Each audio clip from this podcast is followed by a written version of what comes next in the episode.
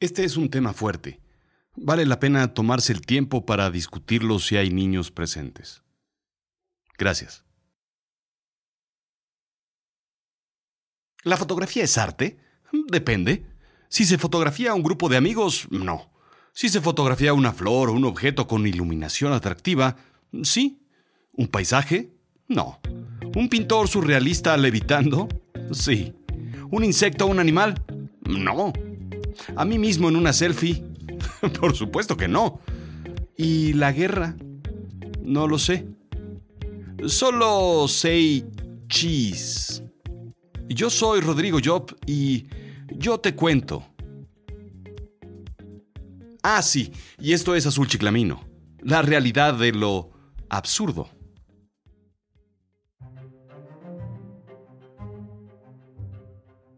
Repasé esta semana las bellas artes.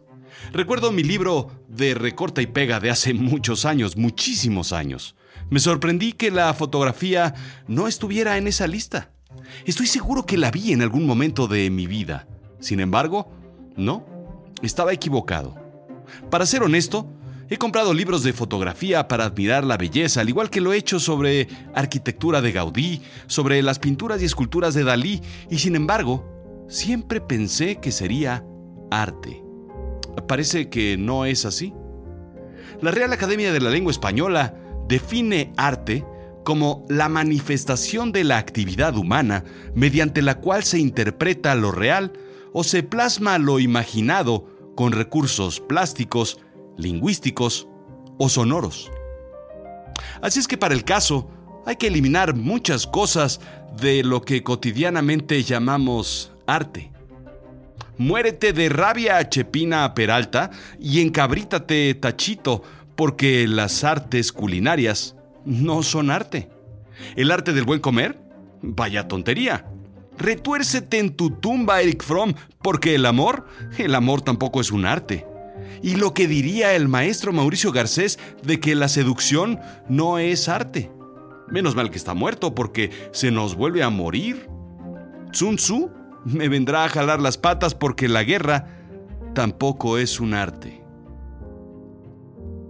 Huffington Post pone una pregunta interesante en la mesa. ¿Por qué no vemos fotografías aseguradas en cientos de millones de dólares o exhibidas detrás de vidrios a prueba de bala o incluso parte de emocionantes robos con hombres enmascarados descendiendo de cuerdas y escapando en helicópteros mientras los créditos de la película aparecen poco a poco? La culpa la podría tener la replicabilidad y el acceso. Hmm. El primer punto, la replicabilidad. Hacer réplicas una y otra vez, copias continuas de forma infinita. La oferta y la demanda, continúa Huffington Post, indica que mientras más objetos existan de algo, habrá menor lucha por ellos y el precio decrementará. Multiplicidad u originalidad. Valor o belleza. Recuerdo una sesión en donde Dalí firmaba una y otra vez una serie de litografías. Todas ellas eran igual, con un valor casi nulo. Su firma les daba el valor, pero una firma le salió distinta. Esta valdrá más, le dijo al entrevistador. En vez de valer menos porque su firma era distinta, valdría más precisamente por originalidad. Valor por originalidad. La fotografía como el rábano se repite sin fin, hasta el infinito. Claro, de un mismo negativo. El valor de la fotografía hoy en día es más bien el valor de los derechos de uso, no de la pieza per se. El segundo punto, la accesibilidad. Aquí hablamos de la facilidad de hacer y compartir fotografías, continúa el Huffington Post. Los fabricantes de equipos fotográficos lo han hecho tan fácil que sofisticadas cámaras para artistas de antaño como Leica ya hacen cámaras casi point and shoot automáticas para mortales. Incluso un teléfono es capaz de hacer fotos muy decentes y compartirlas para que el arte de tomar fotografías sea accesible para todos y la capacidad de admirarlas aún más. Al igual que la mota o la marihuana, la fotografía es cada vez más accesible para el que quiera. Pero estos dos factores pueden hacerse únicos en tiempo, espacio, situación y entorno. Se podrá replicar la foto y se tendrá acceso al equipo y al sitio, pero no al momento. Será replicable un paisaje, pero no el entorno histórico de una foto, como cuando sucedieron las cosas en el preciso momento de la fotografía. Sí, el trabajo de un periodista de guerra o un periodista situacional, por ejemplo. Si añadimos técnica, capacidad, el llamado ojo, entonces lo podemos llamar artista. El arte de la fotografía. Aunque se enoje el dueño de la Real Academia de la Lengua Española. Sí, sí, sí, ya sé. No tiene dueño. Pero tú me entiendes. El arte. No nos pondremos de acuerdo. Tiene que ver con muchas cosas. Tantos factores que es muy difícil señalar que si es o que no es. Para mí, es aquello que tiene una intención o una razón de extraerte un sentimiento. Ver un Monet te hace sentir bien. Escuchar a Mozart te hace sentir emoción. Ver el David te hace vibrar. Creo que la fotografía es arte. Me lo pregunté el día que me topé con un sitio muy interesante. Las 100 fotos más influyentes de todos los tiempos, de la revista Time es una galería virtual que muestra muchas fotografías famosas. Te podría decir que muchas de ellas las has visto como portadas de revista o en primeras planas. Son icónicas.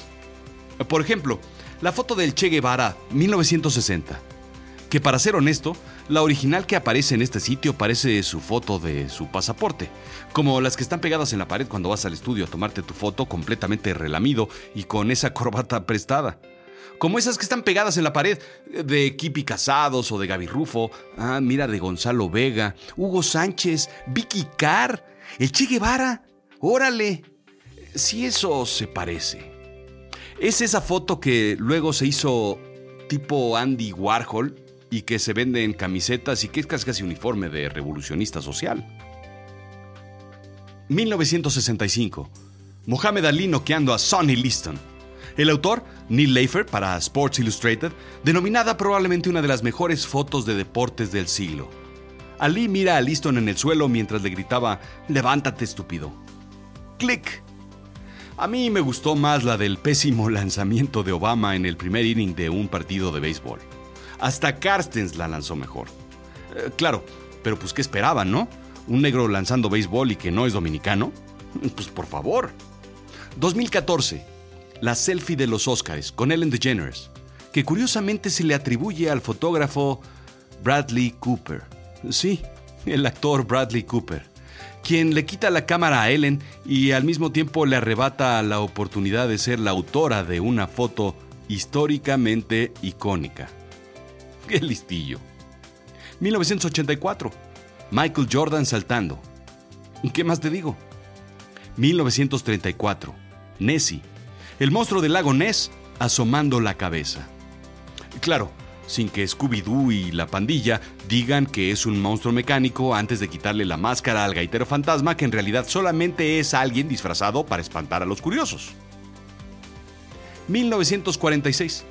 La foto de Gandhi y la rueca. Tomada poco tiempo después de haber tomado la misma foto con la Bella Durmiente en el mismo set. 1968 dos atletas negros en el podium levantando el puño en alto y con la cabeza baja. Black Power. ¿Se puede ser más icónico que eso? 1969. El hombre en la luna. Buzz Aldrin fue el segundo hombre en pisar la luna, pero fue el primer hombre en ser fotografiado en la luna. Para tu sorpresa, no, no es Neil Armstrong el de la foto. Él aparece en el reflejo del casco. Mi favorita, probablemente Dalí Atómico.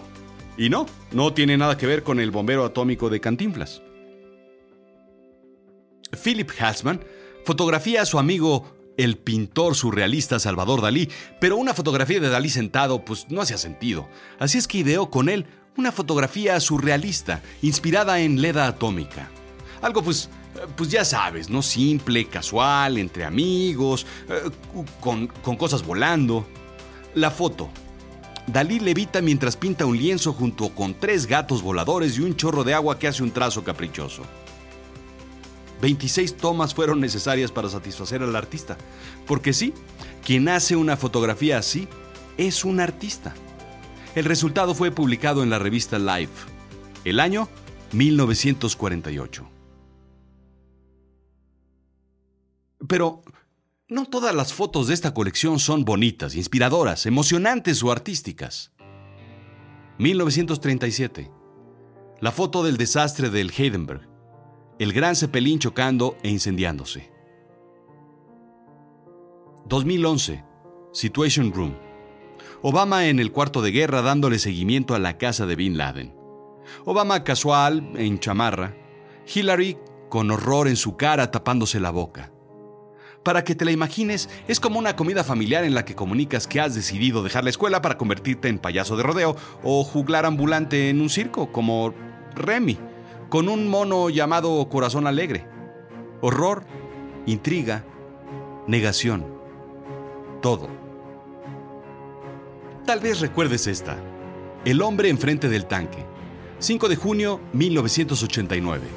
Un día después de la masacre de Tiananmen, Jeff Widner documenta una de las fotos más famosas. Un hombre se para enfrente de un tanque y este trata de rodearlo mientras el hombre vuelve a plantarse enfrente de él. A la fecha, nadie sabe quién fue ese hombre. 1972.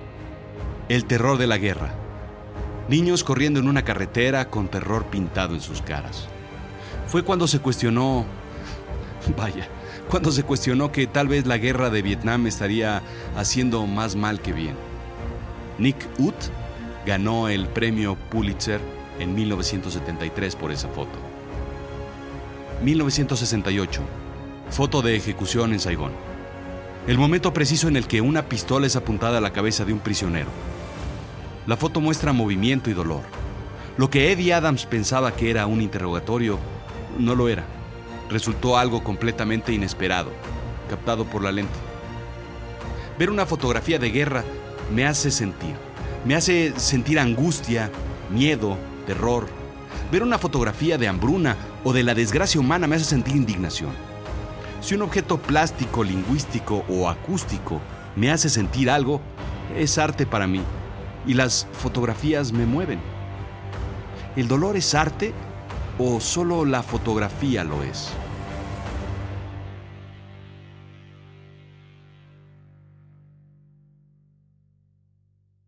Study.com cuestiona lo que se necesita para ser periodista de guerra o documentador situacional del dolor, como mm, prefiero llamarlos.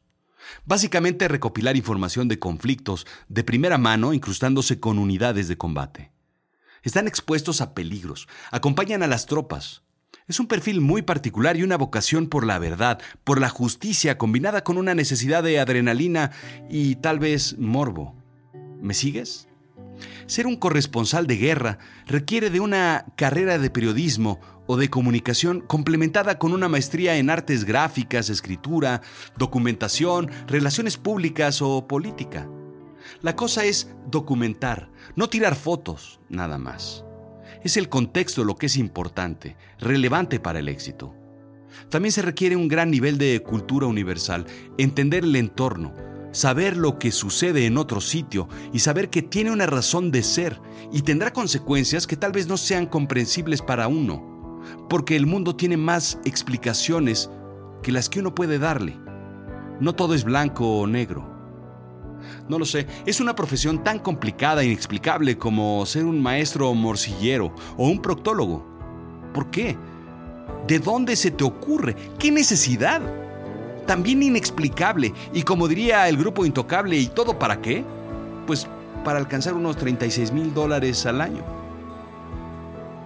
¿A dónde voy con todo esto? ¿A dónde hemos llegado? El otro día en un chat me dijeron que Estados Unidos estaba bombardeando Siria. Simplemente pregunté, ¿en qué canal? CNN me contestaron. A decir verdad, lo vi en YouTube, desde la comodidad de mi celular. Lo que pretendía ser irónico no lo fue. Es la esencia de la realidad de lo absurdo. Es normal ver en vivo el dolor de la guerra como alternativa a Friends o a Top Gear. Es Bombing with the Stars. En esta pila de fotos de Time Magazine me volví a topar con una fotografía la más brutal que he visto en mi vida. La fotografía que me trajo a este cuestionamiento. En primer plano, un niño africano, desnutrido, literalmente muriendo de hambre.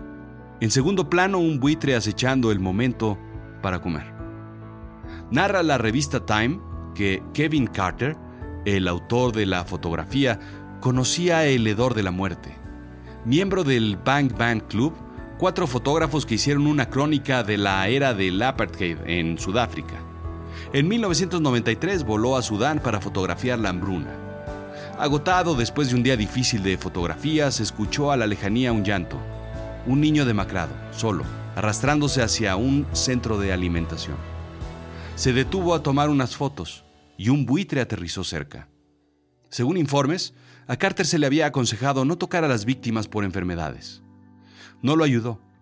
Estuvo 20 minutos esperando a que el ave abriera sus alas. Nunca lo hizo. Al final espantó al ave, encendió un cigarro, habló con Dios y lloró. El niño continuó su camino, arrastrándose hacia el centro. El New York Times publicó la foto. Los lectores preguntaron ansiosos por el niño y criticaron a Carter duramente. Carter se convirtió en un caso de estudio en debate. ¿Un fotógrafo debe intervenir o no? El niño sobrevivió. Murió 14 años después de fiebre palúdica. Carter ganó el Pulitzer por su imagen, pero nunca se levantó de esa oscuridad que lo cubrió. En 1994 se quitó la vida escribiendo me persiguen los vívidos recuerdos de asesinatos y cadáveres, ira y dolor. De la belleza al horror, del arte a la crónica, las imágenes de lo atroz, fotografiar a una persona inmolada o ayudarla. ¿Ayuda más una fotografía o recoger al niño? ¿Comunicar o actuar? una persona, un alma, o mostrarle a miles o millones de personas las injusticias que ocurren al otro lado del mundo mediante una foto. Si no se toma esa foto, ¿también se actúa con desidia? ¿Se es indiferente no disparar el obturador? Porque no ayudar al niño es darle la espalda. No tomar la foto también lo es. No entiendo nada. Me cuesta pensar lo correcto, me cuesta entender a la gente cuyo trabajo es documentar la guerra, porque es acercarse demasiado a la muerte, es casi tocarla para reconocer la existencia de lo incorregible, es pedirle a un artista que tome una foto y que no sienta. Imposible pensar que no te afecte, Imposible pensar que llegarás a casa, te quitarás la corbata, te pondrás tus pantuflas y con un whisky en las rocas en la mano podrás encender la tele y olvidarte de la oficina hasta el día siguiente. Y si nadie lo hace, y si nadie lo documenta, y si no nos enteramos de lo que sucede del otro lado del mundo, o no se enteran los demás de lo que sucede aquí, ¿hasta dónde llega el arte? Y peor aún, lo consumimos todos los días. Esto fue Azul Chiclamino, la realidad de lo absurdo. Yo soy Rodrigo Job. Sígueme en Twitter, arroba Rodrigo-Job, en Instagram, Rodrigo-Job. Sígueme en YouTube. Y pues califica esto, ¿no? A ver qué te parece. Greg Marinovich, del Bang Bang Club, compañero de Carter, dijo alguna vez, Buenas fotos la tragedia y la violencia ciertamente hacen imágenes poderosas. Es por lo que nos pagan. Pero hay un precio a pagar por cada foto. Parte de la emoción, la vulnerabilidad, la empatía que nos hace humanos se pierde cada vez que se lanza el obturador.